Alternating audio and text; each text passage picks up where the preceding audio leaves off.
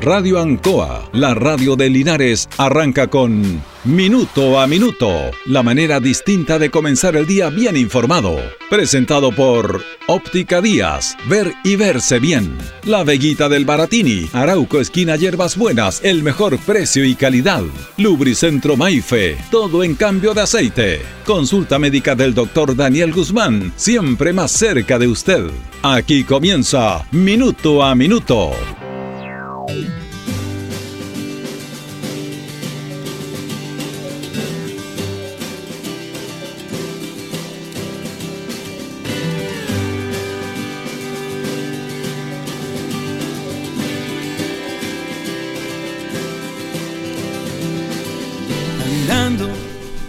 Bueno, estamos a puerta de este plebiscito constitucional y nosotros hemos hablado siempre que Chile es un país centralista, siempre, y sobre todo los que vivimos en regiones, que se concreta en muchos aspectos y que afectan directamente la vida diaria de los chilenos, diaria de las personas que no viven en el centro urbano, que no viven en la gran capital. Desde un tema médico, ¿Cuántas veces se ha tenido que viajar a Santiago con todo lo que ello significa, con todos los costos, no solamente económicos, sino que ir a un mundo distinto, desconocido, para tratarse médicamente, desde el aspecto universitario, bueno, que hablar del mundo político. Esto es interesante destacarlo porque yo voy a leer parte de un libro muy bueno que es de Egon Montesinos, él es trabajador social, doctor de Ciencias Sociales de la Universidad Austral de Valdivia, trabaja para Flasco, y que se llama Santiago no Chile, y que son propuestas para un Estado regional descentralizado, que viene también en la nueva propuesta constitucional. Pero esto no es un tema político, este es un tema cultural que viene a Chile desde sus inicios, sobre todo del tiempo de la edad cuando fue ministro anterior Diego Portales. Eh, el Estado centralizado, el Estado centralizado ha, sido parte dominante de, Chile y por ende de la política chilena y se han intentado muchos aspectos, incluso en determinado momento Chile se propuso ser un Estado federal para descentralizar todo el Estado central.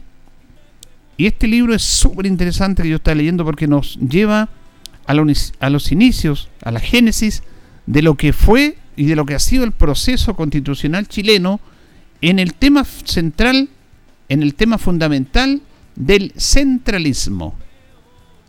Ahora se quiere eliminar el Senado para tener Cámara de las Regiones. También por lo mismo, porque se han hecho muchos intentos, muchos intentos por sacar esta idea portaliana del centralismo. El centralismo del Estado de Chile no es un problema de la dictadura de Pinochet, no es patrimonio de la derecha ni de la izquierda, es una forma de ser y hacer política que se ha desarrollado en una élite en Santiago. Que esto dice el libro, es algo que siempre estamos comentando nosotros en nuestro programa. Es interesante empezar con esto, con esto, porque esto es lo que domina Chile. Esto es lo que domina Chile en este momento. El centralismo del Estado en Chile no es por un problema de la dictadura de Pinochet, no es patrimonio ni de la derecha ni de la izquierda, es una forma de ser y hacer política que se ha desarrollado en una élite fundamentalmente centrado en la gran capital. Esto nos ha enseñado que las buenas decisiones se toman en ese territorio y han impregnado ese espíritu en cada una de las instituciones políticas de nuestro país. Qué interesante esto es, lo que dice justamente Egan Montesino. Una gran verdad. Y que poco se analiza esto. Los antecesores más directos de la Constitución Centralista de 1833 se puede encontrar el 17 de marzo del año 1814, fecha en que se estableció un código político titulado Reglamento para Gobierno Provisorio, que concentró amplias facultades en el Ejecutivo. Puso al poder en un director supremo y en un artículo primero que señalaba las críticas circunstancias del día obligaron a concentrar el poder ejecutivo en un individuo. El motivo de esta centralización del poder fue el peligro inminente de la guerra, lo que hacía indispensable concentrar el poder ejecutivo en una sola persona. Posteriormente, el proyecto de constitución provisoria para el Estado de Chile del año 1818 estableció la separación, la separación de los poderes del Estado y en materia de descentralización reconoció las provincias existentes en esa fecha, Santiago, Concepción y Coquimbo. Esta carta constitucional provisoria recogió un caudal de la herencia española colonial y que aceptó la necesidad de un ejecutivo centralizado y fuerte, pero sometido a un control acucioso de un órgano colegiado, que para este caso sería el Senado.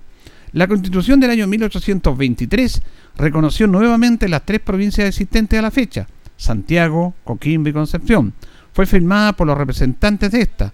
Además se dedicó el título 19 a las municipalidades, las que quedaban subeditadas a las órdenes de los consejos departamentales. Estos a su vez eran representantes designados por el Poder Ejecutivo. En el año 1826 se dictaron las llamadas leyes federales, que fueron redactadas por José Manuel Infante, mediante la cual se trató de implementar en Chile el sistema federal de Estados Unidos. El 4 de julio de 1826 el Congreso adoptó el federalismo y dispuso que se redactara una nueva constitución. Lo más destacado de este ensayo fue la división del territorio en ocho provincias: Coquimbo, Aconcagua, Santiago, Colchagua, Maule, Concepción, Valdivia y Chiloé. Proponía que todos los cargos, incluidos gobernadores y curas párrocos, serían sometidos a votación popular. Pero no fue posible llevar a la práctica este intento constitucional, entre otros motivos, por la falta de recursos económicos y de comunicación interterritorial.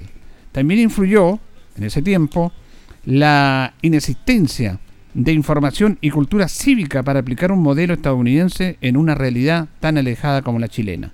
Es conocido que a pesar de la resolución del Congreso, este proyecto federal de esos años alcanzó a consolidarse, a consolidarse en la Constitución hasta que llegó la Carta Magna de 1833, la que se promulgó el 25 de mayo de ese año bajo el gobierno de José Joaquín Prieto y rigió a Chile hasta el año 1925. Esta es la constitución más larga que ha tenido nuestro país, la del año 1833. En ella se pueden identificar las raíces más próximas de nuestro actual centralismo político, plasmado un sello absolutamente centralista, con voto censitario y representativo, cuyo principal propósito era estabilizar al país mediante un Estado fuerte y centralizado. Fue a partir de esta constitución que se comenzó a configurar la organización y formación del Estado centralista que garantizara un gobierno fuerte, centralizado y basado principalmente en la figura de un presidente de la República. Uno de los aspectos que se derogaron con esta nueva constitución fue la posibilidad de que las provincias estuvieran conformadas por una asamblea provincial y cuyos integrantes fueran electos popularmente.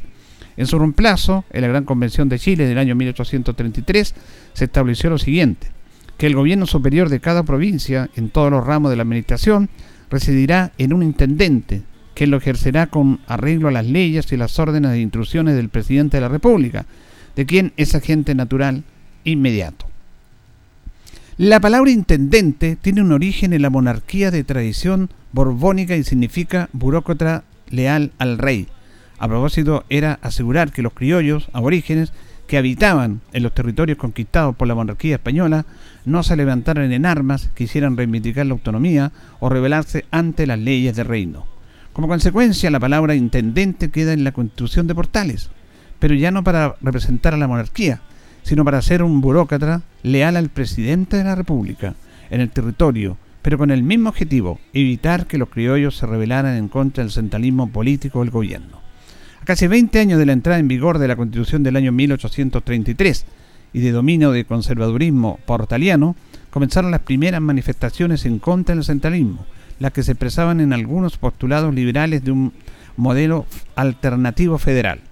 El gobierno de Manuel Montt, de 1851 a 1861, comenzó con una oposición muy fuerte al autoritarismo y centralismo de la capital nacional, que se había considerado a partir del año 1833, causando tal molestia que estallaron algunos movimientos de resistencia en el año 1851 en Concepción y La Serena. Frente a esta crisis, impulsada por las regiones que reclamaban mayor autonomía y más descentralización, el presidente Mon y su ministro del Interior, Antonio Varas, impulsaron algunas medidas para aplacar estos reclamos. Entre los levantamientos regionalistas más influyentes de la historia nacional está el llamado Revolución Constituyente, impulsada en el año 1859 por Pedro León Gallo, que hemos hablado del tema de la sociedad de la igualdad, reconocido por la historia como uno de los fundadores del Partido Radical y ferviente opositor al gobierno conservador de Manuel Montt.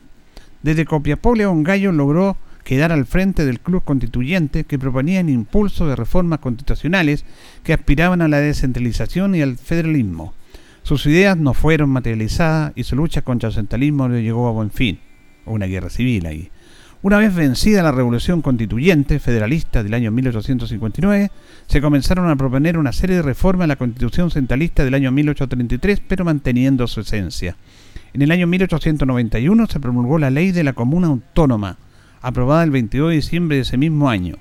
De acuerdo con Salazar y Pinto, esta ley se basó en la de 1854, pero se diferenció en ella en la que se definió con claridad las fuentes de recursos para solventar las inversiones y gastos municipales y aseguró la autonomía de las comunas mediante la eliminación del rol municipal de intendentes, gobernadores y sus delegados y en particular mediante el establecimiento de las asambleas electorales.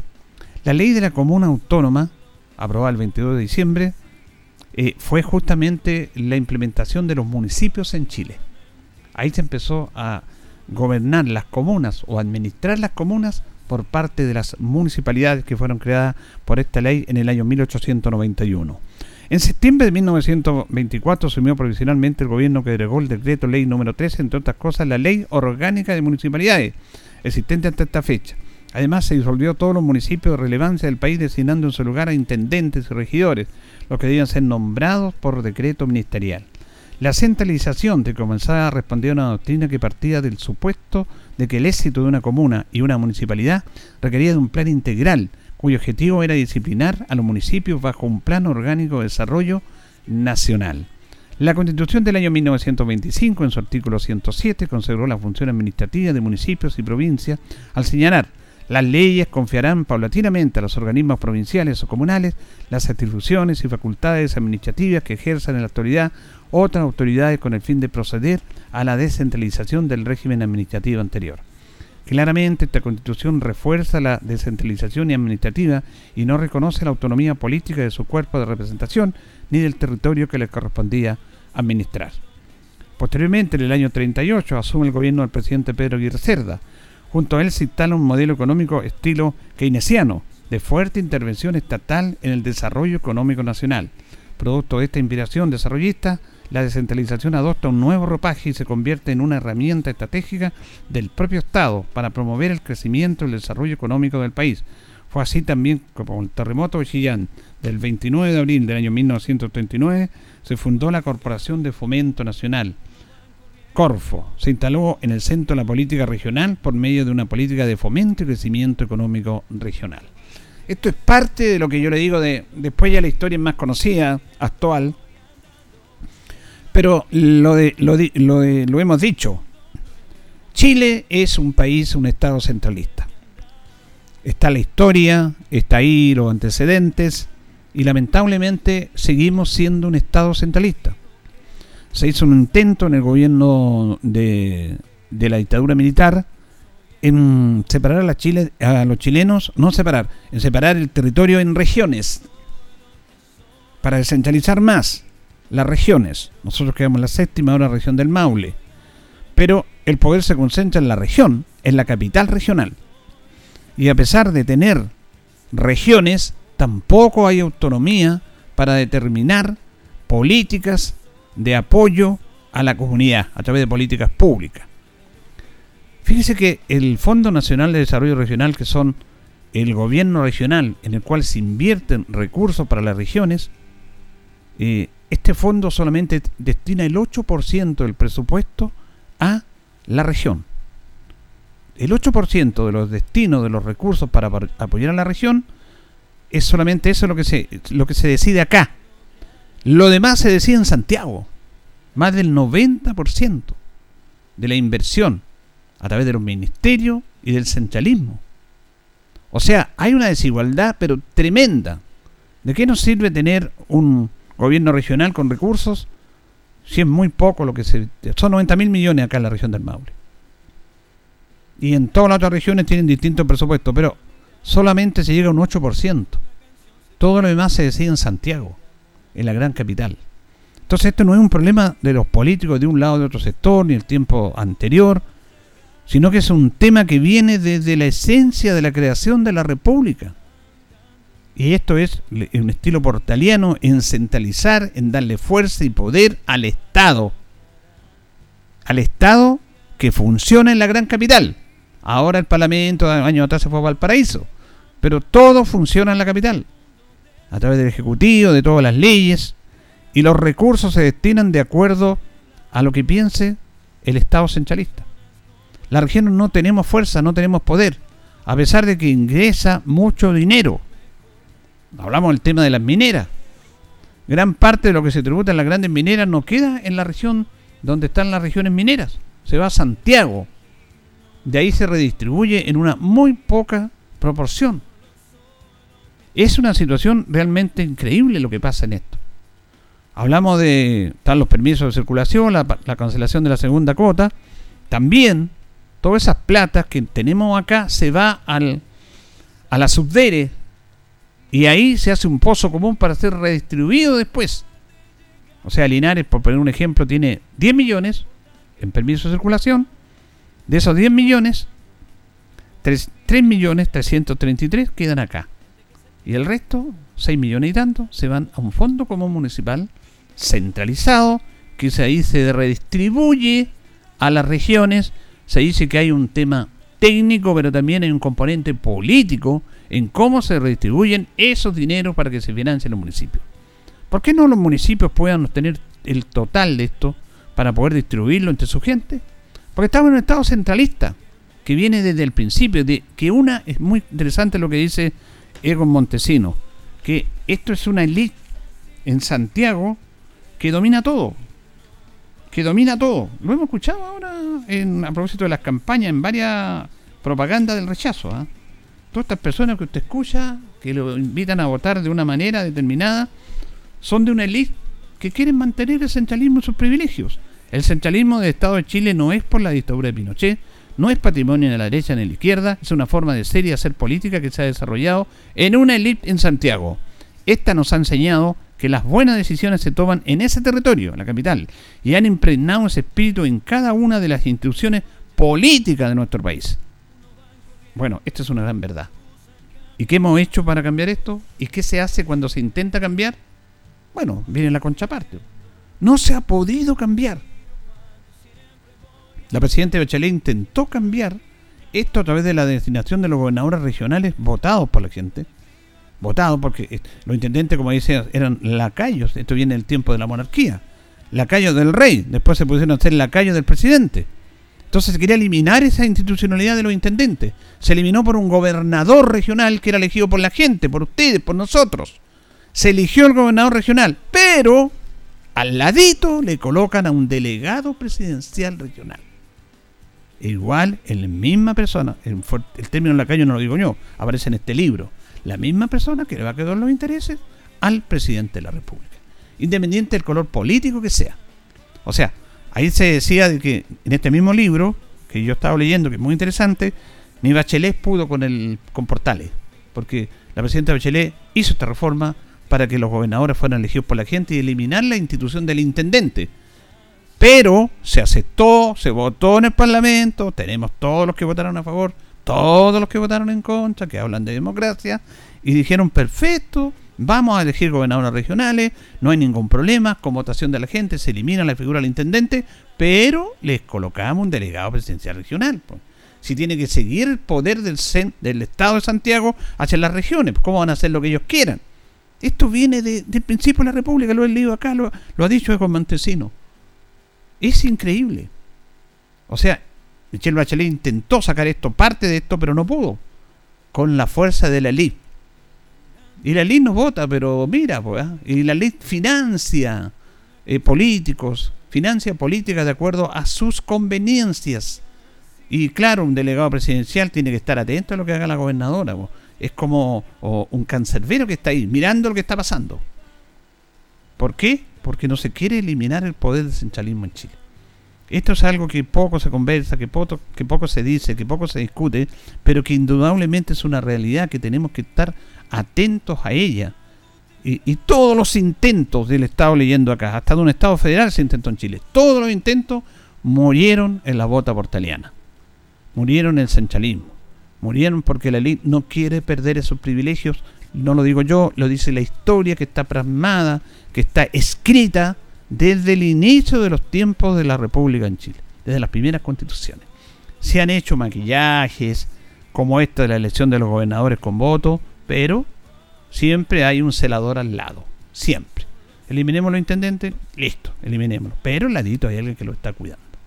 Es parte de nuestra política del centralismo que le hace daño a Chile. Señoras y señores, estos comienzos con valor agregado de minuto a minuto en la radio Ancoa son presentados por Óptica Díaz, que es ver y verse bien. Óptica Díaz es ver y verse bien. Usted ya nos conoce, somos calidad, distinción, elegancia y responsabilidad.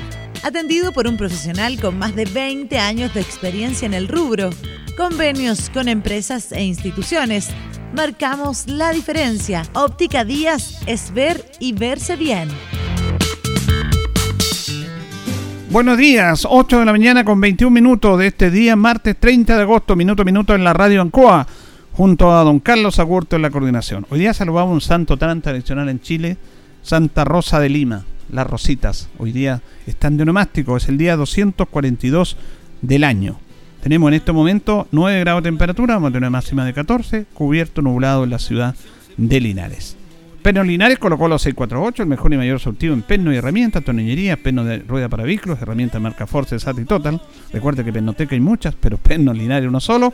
Nos presenta la efeméride del día de hoy, que justamente está en lo que yo le decía, en, en, el tema de la organización de la República. Un 30 de agosto del año 1826, el presidente Manuel Blanco Encalada dicta la ley orgánica de la organización de la República en ocho provincias comprendiendo por el norte como límite al despoblado de Atacama.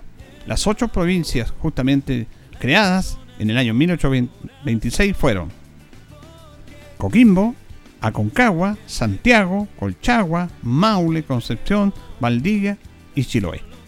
Es una fecha importante en este aspecto para organizar la República Territorial en Chile. En el año 1833 se crea por ley la provincia de Talca, un día como hoy, efeméride presentada por Pernos Linares. Vamos con nuestros patrocinadores, don Carlos, y ya seguimos. Estamos en Minuto a Minuto en Radio Ancoa. Radio Ancoa. La mejor manera de comenzar el día informado. La consulta médica del doctor Daniel Guzmán siempre más cerca de usted. Se atiende por FONASA, ISAPRE, DIPRECA, CAPREDENA y particular. Se hacen lavados de oídos. El doctor Daniel Guzmán lo espera en Kutmoller 333 frente a la plaza. Lubricentro Maife, todo en cambio de aceite. Le dejamos su vehículo como nuevo. Personal calificado, una atención cercana, convenios con empresas e instituciones. Maife, el lubricentro de Linares, ubicado en Esperanza 633, entre Lautaro y Yumbel. Óptica Díaz es ver y verse bien. Usted ya nos conoce, somos calidad, distinción, elegancia y responsabilidad. Atendido por un profesional con más de 20 años de experiencia en el rubro, convenios con empresas e instituciones. Marcamos la diferencia. Óptica Díaz es ver y verse bien.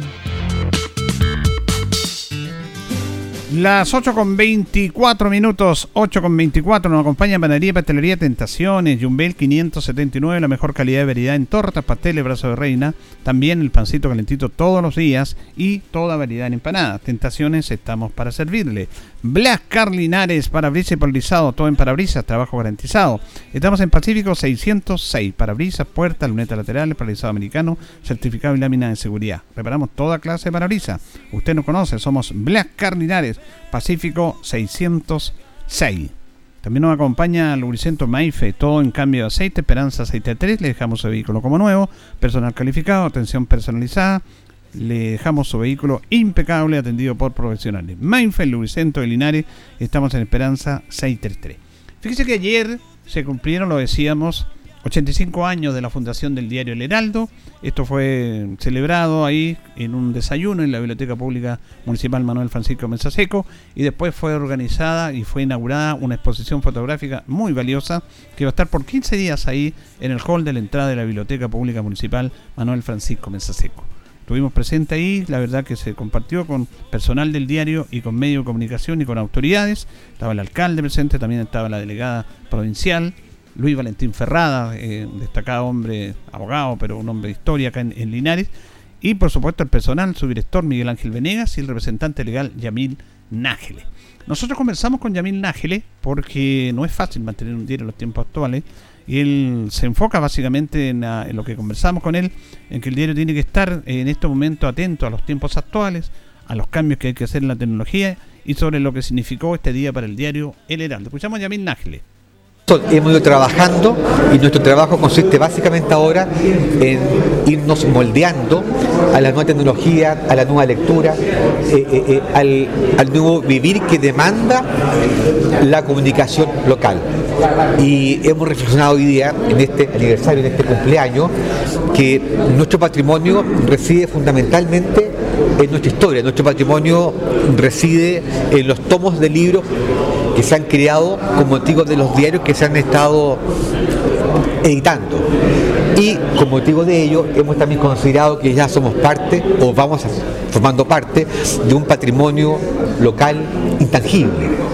Ese patrimonio que contiene la historia, la vida los recuerdos y las expresiones de Linares. Así que nos hemos convertido, no sé si eh, eh, eh, por historia, pero sí por el devenir del tiempo, en un patrimonio de la historia de la provincia de, de Linares que queremos seguir manteniendo. Y lo digo porque hacíamos un breve recuerdo o análisis que yo creo que el diario Heraldo debe ser uno de los ocho más antiguos de Chile. quizás en quinto lugar y es uno de los pocos diarios independientes regionales que está quedando. Así que muy contento, muy contento.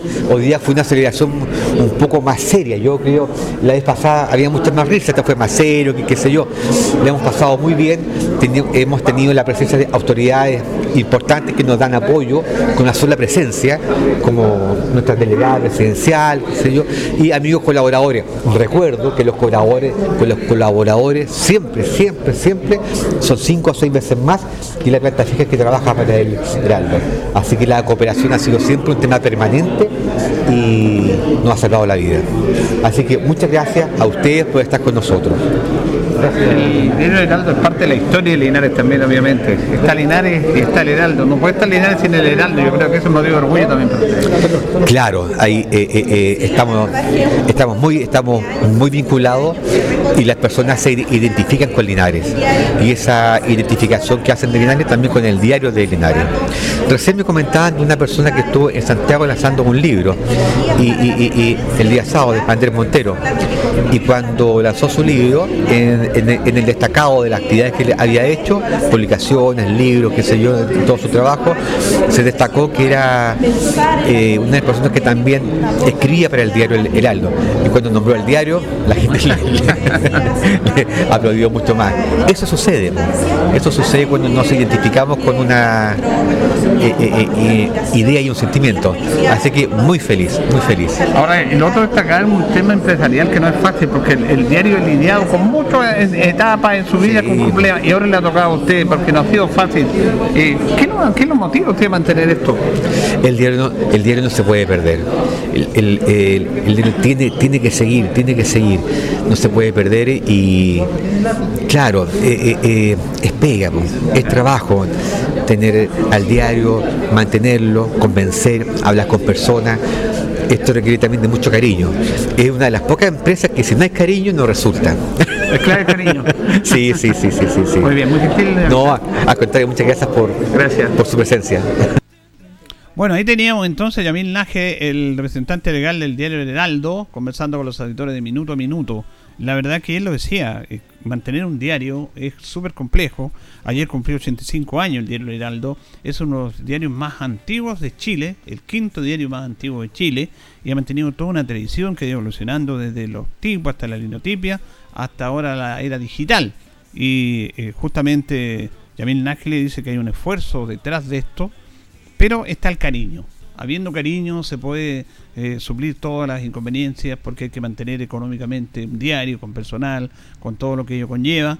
Sin embargo, está ahí el diario El Heraldo. Y debemos estar los linarenses agradecidos.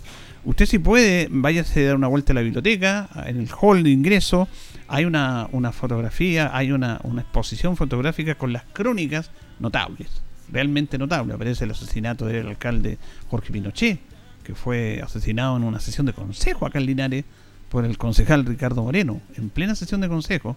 Este es un caso único en Chile y dramático, que el alcalde sea asesinado por un concejal y del mismo partido político. Esa historia la hemos contado acá en la radio y está plasmada en esto.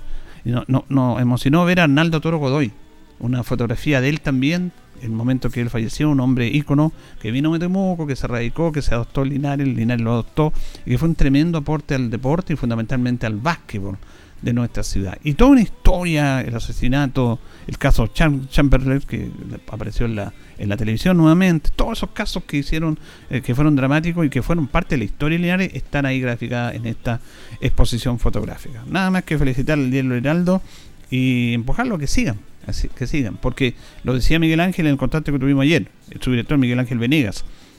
Eh, el archivo que tiene el Diario Heraldo está impecable, impecable el archivo del diario del año 1937.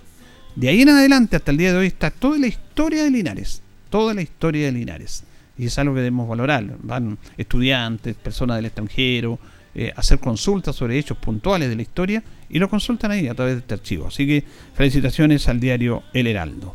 Vamos a ir a la pausa. En la compañía de Pernos Linares colocó los 648, el mejor y mayor surtido en pernos y herramientas. Lourdes Centro Maife, todo en cambio de aceite. Esperanza Aceite 3, le dejamos el vehículo como nuevo. Panadería y Pastelería Tentaciones, Jumbel 579, la mejor calidad de variedad en tortas, pasteles, brazo de reina, variedad en empanadas y el pancito todos los días. Y Black Car Linares, parabrisas y polarizado, todo en parabrisas, polarizado americano, certificado y lámina de seguridad. Reparamos toda clase de parabrisas. Usted no conoce, somos Black Car Linares, Pacífico 606.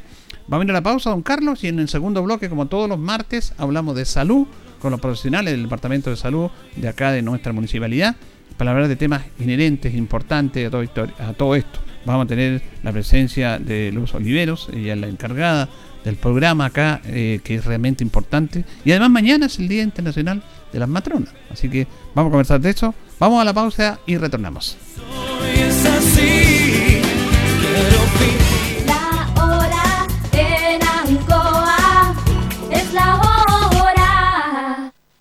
las 8 y 33 minutos.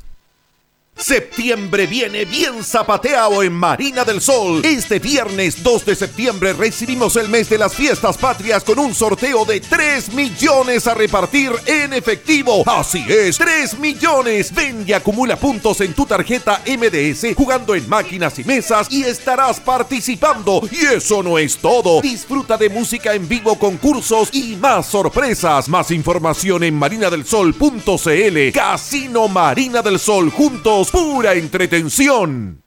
En este plebiscito votar es obligatorio. Si el domingo 4 de septiembre tienes que trabajar, por ley tu empleador debe autorizarte para ir a votar y podrás ausentarte hasta por dos horas. No olvides que ninguna autoridad o empleador podrá exigirte realizar labores que te impidan ir a sufragar. Además, si no votas, podrás ser sancionado por el juzgado de policía local con una multa. Y recuerda, para votar es clave saber dónde, ya que tu mesa no será la misma y tu local puede haber cambiado. Revísalos en cervel.cl o llama al 600 6000 166, porque tú decides. Vota. Servicio Electoral de Chile. Cervel. Ruta 2000. Muévete rápido, cómodo y seguro. Muévete con la calidad de Ruta 2000, la flota más grande de la región. Súbete a un Ruta 2000, la mejor opción. Rapidez, seguridad, cordialidad. Ruta 2000. Llámanos al 73 2 21 2000. 73 222 2000, 73 222 2001, 73 233 0911. Prefiera Ruta 2000. Ruta 2000. Elígenos porque simplemente somos los mejores. El nuevo crédito Banco Estado Siembra por Chile es parte de las medidas del programa Siembra por Chile del Ministerio de Agricultura. Este crédito entrega un financiamiento especial para capital de trabajo, fertilizantes e insumos, con una tasa mega preferencial y garantía FOGAPE. Asimismo, el nuevo convenio Banco Estado CNR permite que agricultores beneficiados por la ley de riego puedan ejecutar su proyecto con el apoyo financiero que necesitan. Infórmate de todas las iniciativas y de cómo acceder a los beneficios en siembraporchile.minagri.gov.cl. Ministerio de Agricultura, Gobierno de Chile. En CGE disponemos de diferentes canales de contacto para atenderte. Visita www.cge.cl donde encontrarás nuestra oficina virtual y el mapa de suministro en línea, a través del cual podrás mantenerte informado ante interrupciones de suministro y tiempo estimado de reposición. Comunícate a través de nuestra cuenta de Twitter, arroba CGE-clientes o a nuestro fono clientes 800-800-767. En CGE nos recargamos de energía para estar siempre conectados. Históricamente, las mujeres hemos sostenido Chile. Cuidamos, trabajamos y levantamos nuestros hogares. Pero ese doble o triple trabajo no se valora. La nueva constitución nos reconoce, nos respeta y garantiza nuestros derechos. Por ejemplo, nos permite tener una vida libre de violencia, dentro y fuera del hogar. Se reconocen las labores domésticas y de cuidado como un trabajo, con pensiones dignas, aseguradas y que no se nos discrimine al buscar trabajo. No queremos privilegios, queremos una vida plena. Por nosotras y las que vendrán, las mujeres de Chile, aprobamos. Estimado linarense, ¿aún no tiene claro dónde y en qué mesa votar? Desde el 25 de agosto y hasta el 1 de septiembre, la Municipalidad de Linares dispondrá de 11 puntos de atención para que usted conozca el lugar y el número de la mesa en la cual debe emitir su sufragio este 4 de septiembre en el plebiscito de salida de la nueva propuesta de constitución. Solo indicando su RUT podrá hacer sus consultas de lunes a domingo de 10.30 a 17.30 horas en Espacio Urbano y Comercial Easy, de lunes a sábado en el mismo horario en Plaza de Armas y de lunes a viernes de 10.30 a 17.30 horas en la sede social El Rosario, del sector Nuevo Amanecer y en las escuelas de Baragruesa, Las Hornillas, San Antonio, Pedro Aguirre Cerda de la población Yerbas Buenas, Carlos Ibáñez del Campo ex 35, Juan Martínez de Rosas ex Los Básicos y Colegio Lucila Godoy. Por una comunidad más y mejor informada, Linares Corporación Municipal, tú nos impulsas. La Asociación de Radiodifusores de Chile, Archi, presenta La Historia de Chile, la historia de los 100 años de la radio.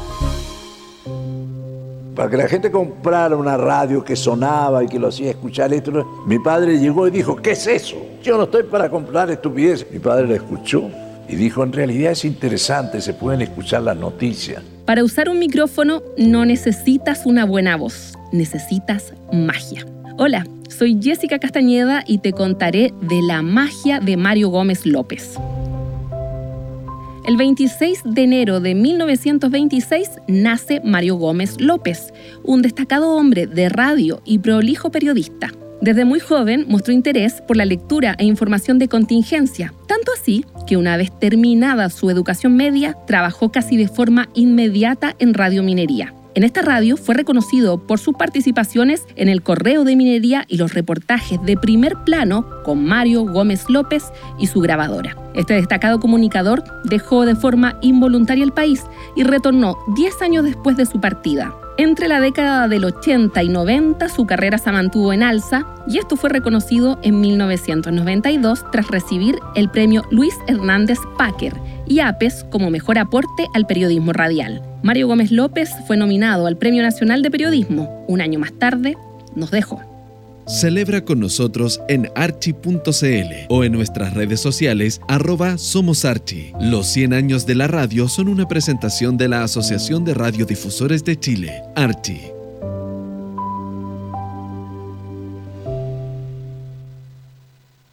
Radio Ancoa. Estamos en Minuto a Minuto en Radio Ancoa. Radio Ancoa. La mejor manera de comenzar el día informado. La consulta médica del doctor Daniel Guzmán siempre más cerca de usted. Se atiende por FONASA, ISAPRE, DIPRECA, CAPREDENA y particular. Se hacen lavados de oídos. El doctor Daniel Guzmán lo espera en Kutzmoller 333 frente a la plaza. Lubricentro Maife, todo en cambio de aceite. Le dejamos su vehículo como nuevo. Personal calificado, una atención cercana, convenios con empresas e instituciones. Maife, el lubricentro de Linares, ubicado en Esperanza 633, entre Lautaro y Yumbel. Óptica Díaz, es ver y verse bien. Usted ya nos conoce, somos calidad, distinción, elegancia y responsabilidad. Atendido por un profesional con más de 20 años de experiencia en el rubro. Convenios con empresas e instituciones. Marcamos la diferencia. Óptica Díaz es ver y verse bien.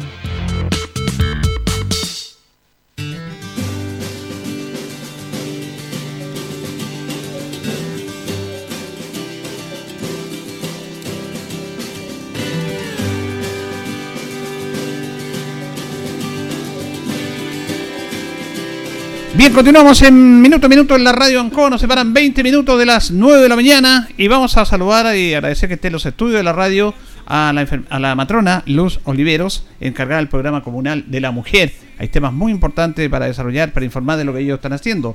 ¿Cómo está usted? Muy buenos días. Muy buenos días. Muchas gracias por la invitación. Feliz de estar acá y poder compartir un poco de lo que podemos hablar del programa de la mujer. Sí, es un programa muy importante, pero antes de eso, señora Luz, quería preguntarle, porque mañana se conmemora el Día de la Matrona. Exacto. Eh, vamos a tener nuevamente el 31 de agosto, es la celebración y el, en el fondo es eh, reconocer la labor de matronas y matrones eh, a nivel latinoamericano. ¿ya? Hablamos del Día Internacional, pero en realidad esto se de- desarrolla desde el año 62 más o menos, la celebración del Día de la Matrona y Matrones.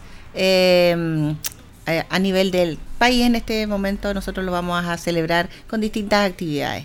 Sí, ¿hay un origen de esto? Siempre tiene un origen esta fecha, ¿no? Sí, lo- el 31 de agosto eh, se elige en una reunión, un congreso latinoamericano, eh, y se escoge específicamente el 31 porque es el día de San Ramón Nonato, que es el patrono de las matronas, que eh, tiene que ver con el, este santo que no, no nace en el fondo. Claro.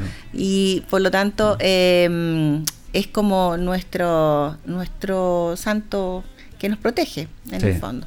Bueno, eh, se celebra mañana. Eh, el programa el, el programa de la mujer aquí tiene varios factores. ¿Por qué no nos cuenta un poco cómo trabajan en ese programa ustedes? ¿Qué es lo que están haciendo? Ah, antes de ir a eso me decía que, claro, matrona, una asocia a enfermeras, pero también hay enfermeros. Hay matronas, pero también hay matrones, como dice usted. Exacto. ¿Cuánto es el porcentaje de hombres de matrones aquí en nuestro departamento? En realidad es poco. eh, Tenemos solo uno. Uno, Sí. imagínense. Uno solo. bueno, y nos chatan de machista la mujer, nosotros. no, pero existen bastante colegas, ¿no? Sí, Están sí, saliendo cada vez más.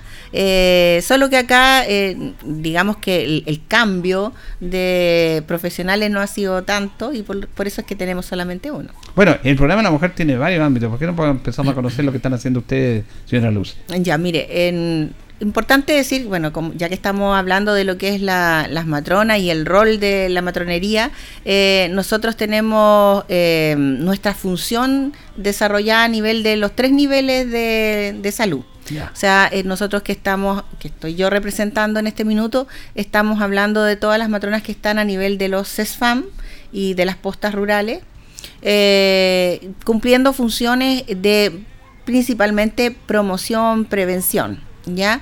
Em, estamos orientados a eh, las mujeres desde los 15 años en adelante mm, para poder apoyarlas en todos los momentos de su ciclo vital que estén desarrollándose. Eh, e- esta función que nosotros desarrollamos la estamos ejecutando de lunes a viernes, todos los días, desde las 8 hasta las 5 de la tarde. Y eh, en cada CESFAM o en cada posta eh, existe entonces el profesional matrona o matrón que va a apoyarlos, ya sea para el control de embarazo, ¿ya? Todo el proceso del embarazo, el parto y una vez que hayan tenido a su bebé llegan con nosotros, a, el parto lo de- desarrollan en el hospital, ahí hay otras matronas que van a estar apoyando y vuelven con nosotros a, la, a lo que es atención primaria para que apoyemos en el momento de eh, ya lo que es la crianza del bebé en los primeros 28 días. ¿Ya? Y luego, obviamente, que vamos a seguir apoyándolas para ver cuándo van a querer tener otro bebé. Ahí está la planificación familiar. y apoyamos con todo lo que es métodos anticonceptivos, eh, que hace un tiempo, y eso es la, la gracia de esto, ha ido avanzando eh, notoriamente en cantidad de elementos que estamos proporcionándole a la comunidad, que a veces yo creo que eh, la comunidad no sabe la cantidad de métodos que eh, tenemos a disposición de ellos y lo caro que son cuando se compran en forma particular. Es interesante lo, lo que dice, la planificación familiar. En estos momentos se puede planificar, ¿no es cierto? Eh, y están los elementos y todo eso. ¿Cómo hacen eso ustedes? Indudablemente. Hay el tema de lo que tiene que ver con los anticonceptivos. ¿Cuántos tipos de anticonceptivos? Y, cómo se entrega. ¿Por qué no nos cuenta cómo se hace ese proceso? Sí, eh, los métodos de anticoncepción eh, están orientados para poder, de acuerdo a la mujer, poder ayudarla a ver cuándo va a realmente querer embarazarse y cuánto tiempo va a distanciar entre un embarazo y otro.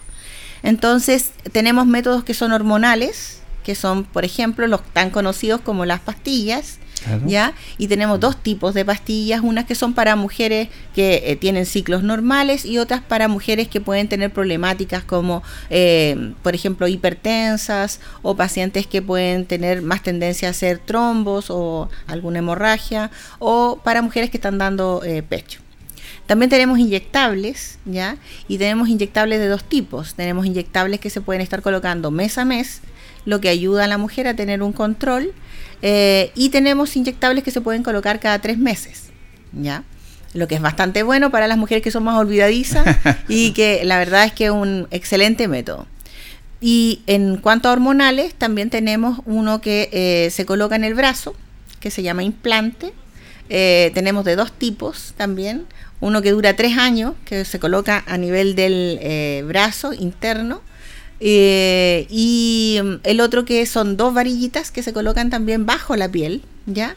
Y eh, dura cinco años. ¿De qué depende eh, el, tipo de, justamente de, de conceptivo de estos métodos, mejor dicho, que le hacen ustedes a la mujer? depende de lo que usted, lo que ella pide, porque no cualquiera dice, mire, yo quiero bater para cuatro años. ¿Cómo se hace ese proceso? Exacto. Es sumamente importante la consejería que uno tiene con la mujer porque eh, va a llegar eh, esta mujer con nosotros y nos va a plantear, eh, bueno, se averigua todo una gama de cosas que es, en esta anamnesis que nosotros hacemos, que es como este interrogatorio principal, donde uno obtiene la información, ya sea de la edad, eh, la talla, el peso, y también saber las patologías a que ella ha estado expuesta, eh, las patologías que puede tener actualmente, si es que está tomando algún tipo de medicamento, las herencias que puede traer eh, de algún tipo de patología importante.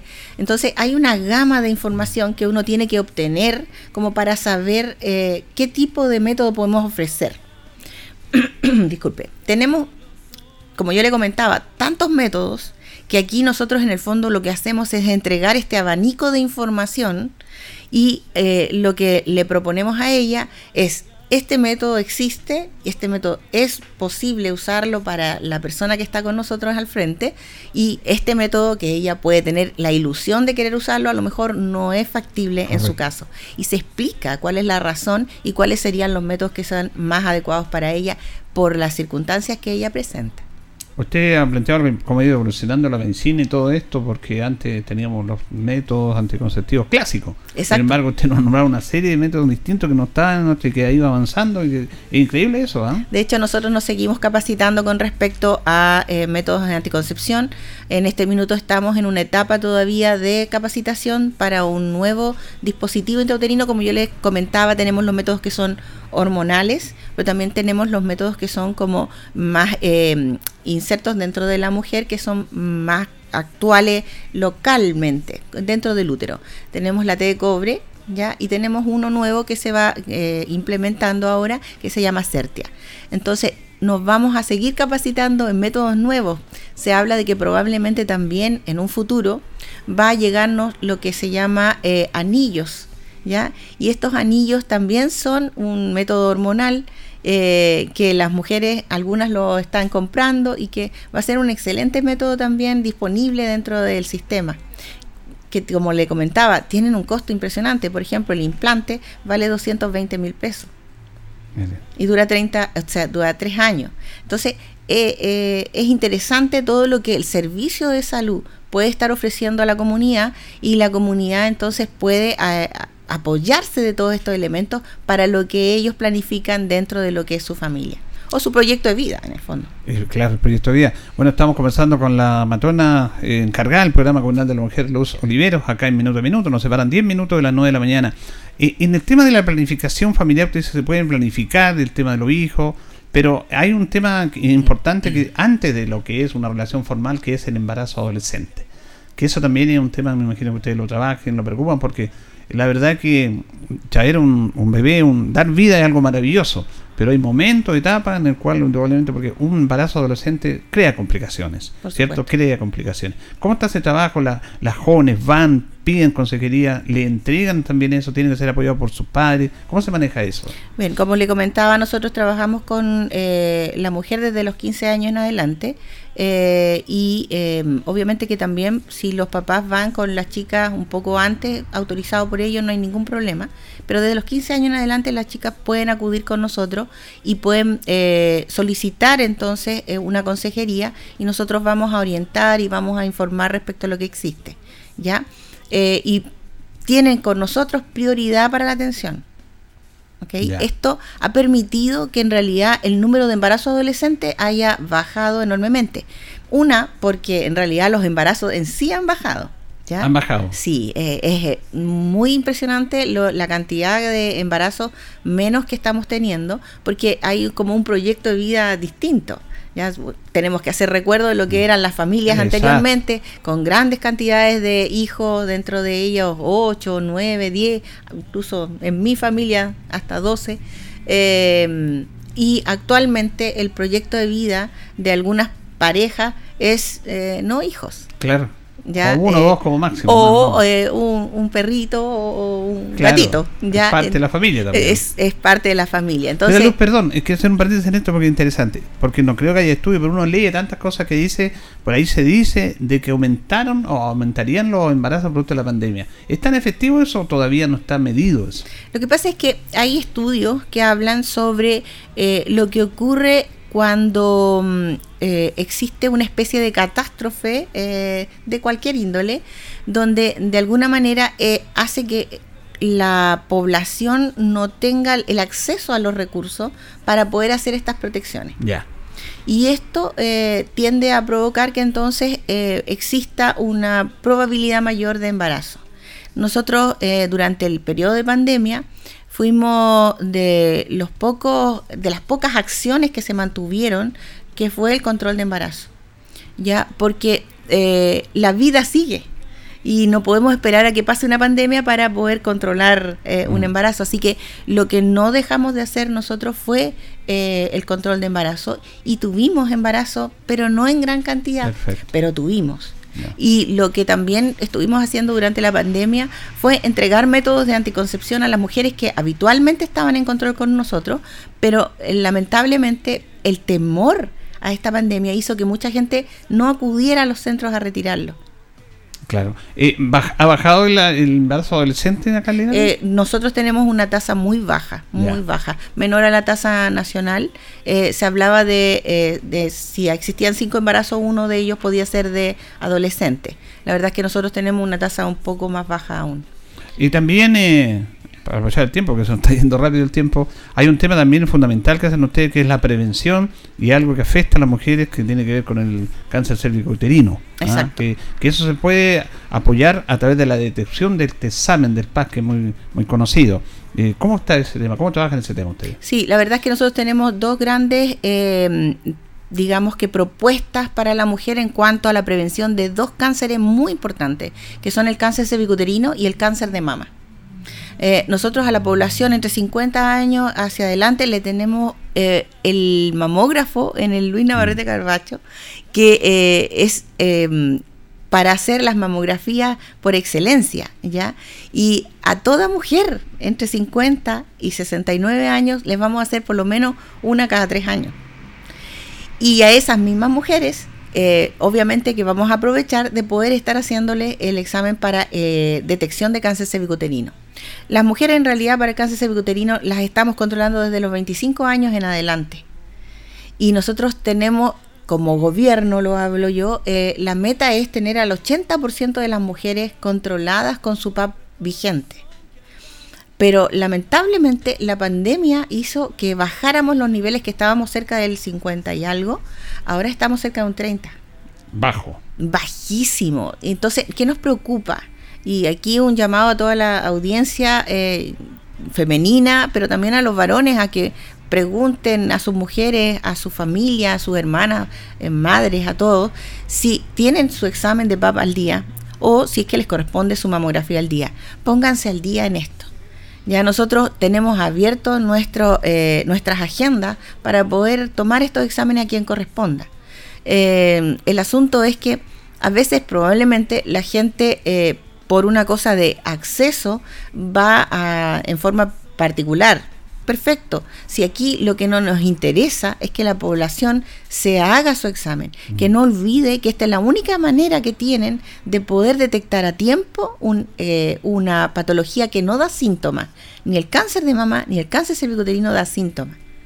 Cuando ya empieza a dar síntomas es señal de que llegamos tarde.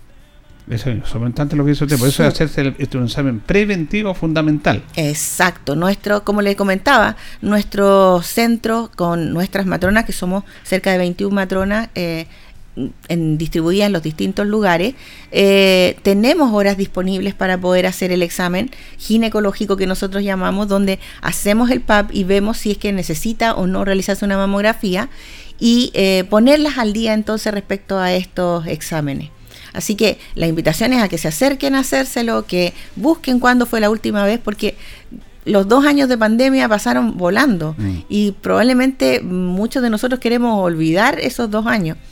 Pero eh, dos años, si es que yo me hice en el 2019, 20, 21, 22, este año les corresponde repetirse el examen. ¿Y qué pasó con la gente que el 2020 o el 2021 no se lo hicieron? Tienen que también ponerse al día.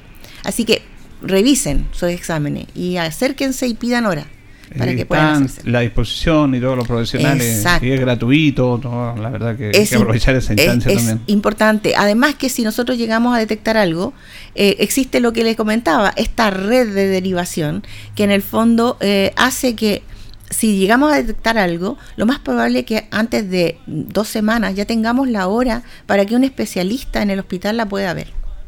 Entonces, eso es muy importante porque en general la gente piensa que, por ejemplo, se puede ir a hacer una mamografía en forma particular o una ecografía mamaria en forma particular y encontrar una hora también en el particular está difícil. Por lo tanto, esta posibilidad que llega, nuestra salud primaria, hay que aprovecharla. Lamentablemente se nos fue el tiempo, que hay varios temas, eh, pero a ver si podemos conversar en otra oportunidad, porque es muy amplio la, información que llegan ustedes, las mujeres, a través del programa La Mujer que hace nuestro departamento. Hemos conversado con la matrona, Luz Olivero, que es justamente la encargada de este programa, que mañana se alistan para celebrar su día, como corresponde. ¿ah? Sí, vamos a estar felices eh, con una actualización, vamos a partir con una capacitación, una actualización en método anticonceptivo y eh, posteriormente tendremos un almuerzo camaradería. Muy bien, muchas gracias, señora Luza. Muchas gracias, que esté muy bien. A la encargada del programa de la mujer, la matrona Luz Oliveros, acá, este tema tan importante que siempre se nos no se corta el tiempo, pero vamos a seguir desarrollando esto. Le agradecemos también a la señora Cristina Jaramillo, que siempre nos coordina todos los invitados. Nos vamos, nos despedimos. Ya viene agenda informativa en Radio Ancoa, Departamento de Prensa. Nos acompañó Pernos Linares, colocó los 648, el mejor y mayor surtido en pernos. Lunicentro Maife, todo en cambio de aceite, Esperanza Aceite 3, Panadería y Pastelería de Tentaciones, Jumbel 579, la mejor calidad en pan, tortitas empanadas y Blasca Linares. Parabrisas y polizado, todo en parabrisas, trabajo garantizado. Usted nos conoce, somos Blasca Linares, estamos en Pacífico 606. Le agradecemos su sintonía, don Carlos Agurta la coordinación. Nosotros, si Dios así lo dispone, nos reencontraremos mañana. Que pasen bien.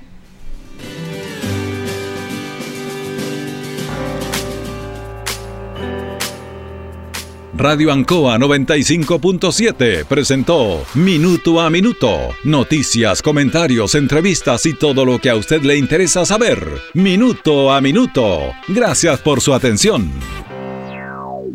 Las opiniones vertidas en este programa son de exclusiva responsabilidad de quienes las emiten y no representan necesariamente el pensamiento de Radio Ancoa de Linares.